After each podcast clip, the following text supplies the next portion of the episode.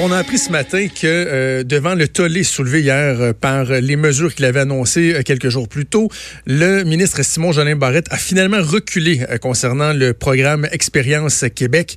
Il y a une clause grand-père qui sera euh, installée, instaurée pour euh, les étudiants qui sont déjà ici euh, au Québec.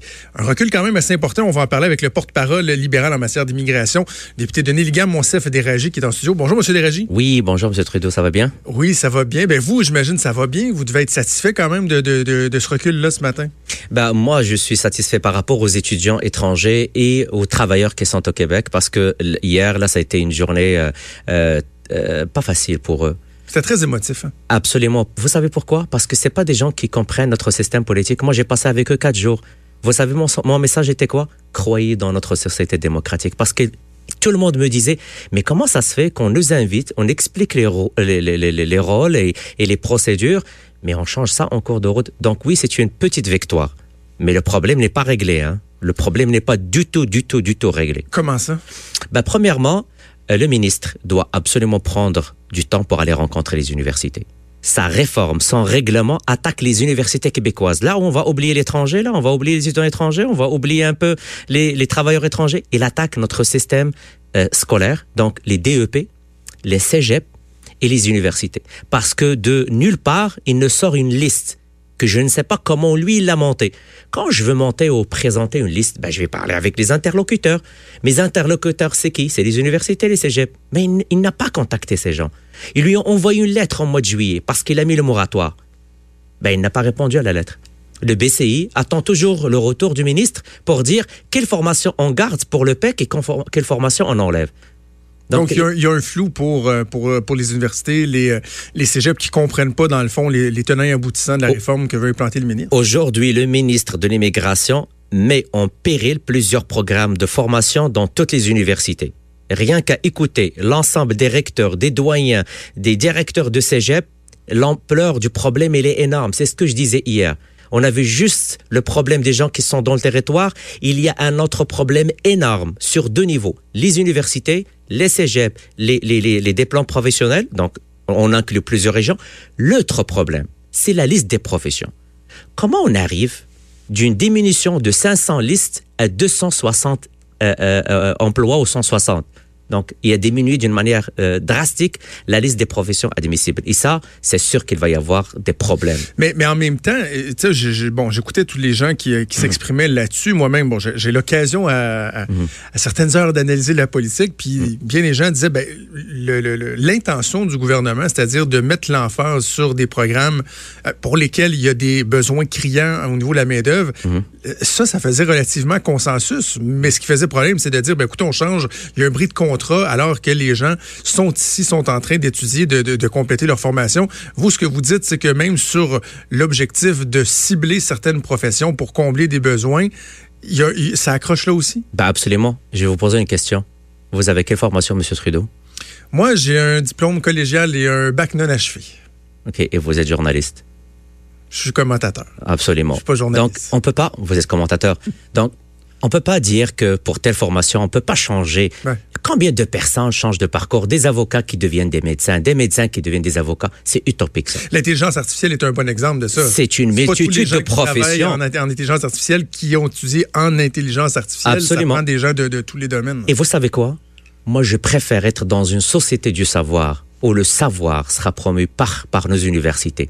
Et vous savez quoi? On parle d'intégration.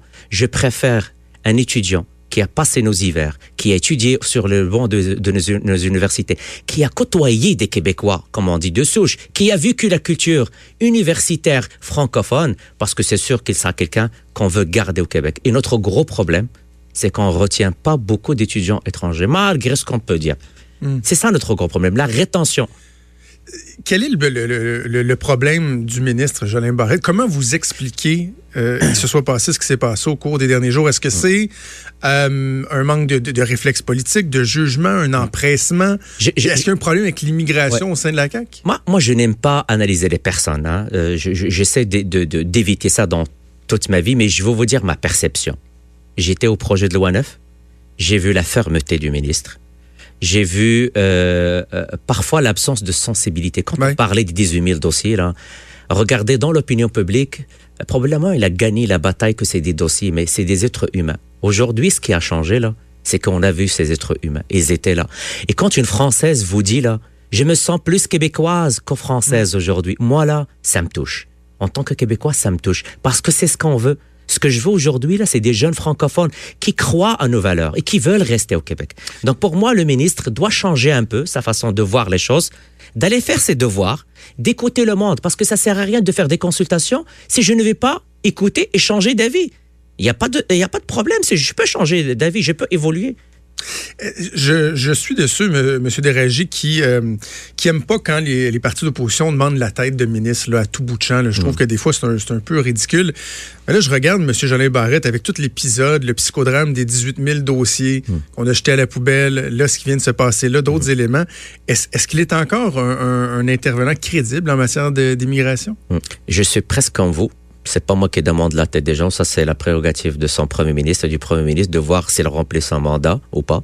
Euh, c'est pas à moi de juger la performance du ministre, mais ce que j'ai, les faits que j'ai, il manque un peu de travail sérieux. Donc avant de ramener une réforme, la première chose que je dois valider, avoir au moins qui m'appuie. Un, un organisme qui m'appuie. Il a ramené un règlement le 1er novembre, il y a personne qui l'appuie.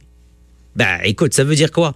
C'est comme pour moi un étudiant super méga intelligent qui ne réussit jamais ses tests et qu'il a que des C- au lieu d'avoir un plus. Or que c'est un étudiant intelligent. L'épisode des derniers jours sur euh, le programme euh, Expérience Québec a, mis un peu en veilleuse ce que le ministre a annoncé par rapport euh, aux services qui seront donnés uniquement en français pour les nouveaux arrivants. Moi, j'ai écrit une chronique dans le journal là-dessus ce matin. Je trouve qu'il y a un manque de cohérence épouvantable parce que la CAQ a dit c'est un engagement même fort en matière d'immigration. La francisation, on va la faire lorsque les gens seront arrivés ici. On met l'accent, l'emphase sur les compétences, la, la capacité à combler des postes qui sont vacants ici au Québec. Puis inquiétez-vous pas, on va déployer des efforts pour la francisation lorsque vous serez arrivé. Mais là, finalement, parallèlement à ça, la CAQ dit ben, il va falloir maîtriser le français dès votre arrivée parce que tous vos contacts avec l'État vont se faire uniquement en français. Hum. C'est incohérent, non? Ben, c'est vraiment ça, là. C'est de l'incohérence. Et, écoutez, hier, lors de la conférence de presse, il y avait euh, euh, une euh, étudiante d'origine chinoise qui a commencé à parler en français et dit, écoutez, je veux apprendre le français. Elle, elle a commencé à faire pleurer tout le monde. Là. Je fais des efforts. Je veux apprendre. J'aime le Québec. Faut, faut, faut aussi comprendre que euh, le français c'est pas une langue facile. Les gens se donnent. Ils veulent l'apprendre parce qu'ils veulent rester parmi nous. Ils veulent communiquer avec nous. Moi, j'ai salué qu'on met beaucoup d'efforts et beaucoup d'argent au niveau de la francisation. Mais donnons ah le temps et donnons le temps aux gens qui viennent de s'imprégner de la culture, mais aussi d'apprendre le français sur le territoire. Et là, il y aura encore là, il y aura une clause d'exception. On aime beaucoup ça, la CAQ, une clause d'exception pour la minorité historique anglophone. Hmm.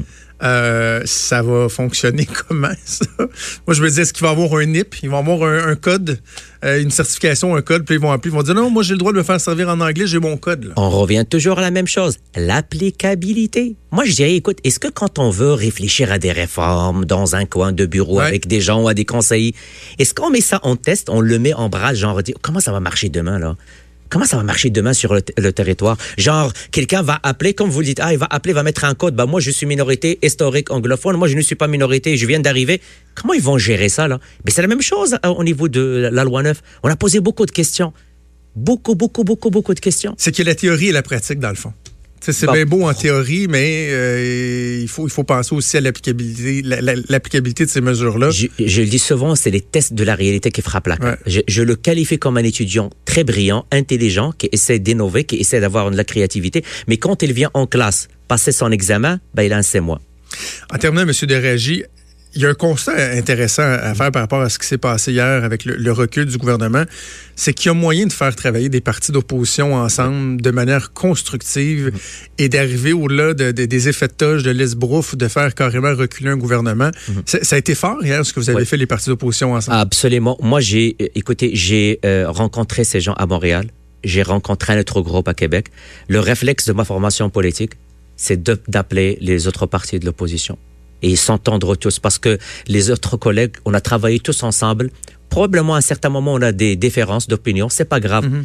Mais là, le message est envoyé au Premier ministre, qui à un certain moment disait les oppositions sont là juste pour flibuster ou sont là juste pour chialer. Ben, on a démontré au Premier ministre Legault hier que l'opposition fait un très bon travail Et parfois, il sauve la face du gouvernement. Parce que si on n'a pas fait ça hier, là, est-ce qu'on va le laisser aller euh, éternir notre image à l'international? Oui, c'est ça, parce qu'au-delà de la partie politique, si on veut, c'est l'image euh, du Bah. Québec. C'est notre capacité à attirer des, des gens de talent. Ben sérieux, l'opposition hier a sauvé le gouvernement Legault. Je me mets à sa place en mission économique en France et il va leur dire venez au Québec. Hey, un journaliste euh, de la tribune française, mais euh, que- qu'est-ce que vous avez fait à nos milliers de Français que vous avez renvoyés? Moi, je pense qu'on a aidé le gouvernement Legault hier avec notre sortie. Mon chef des régies, député Denis Ligan. Vous écoutez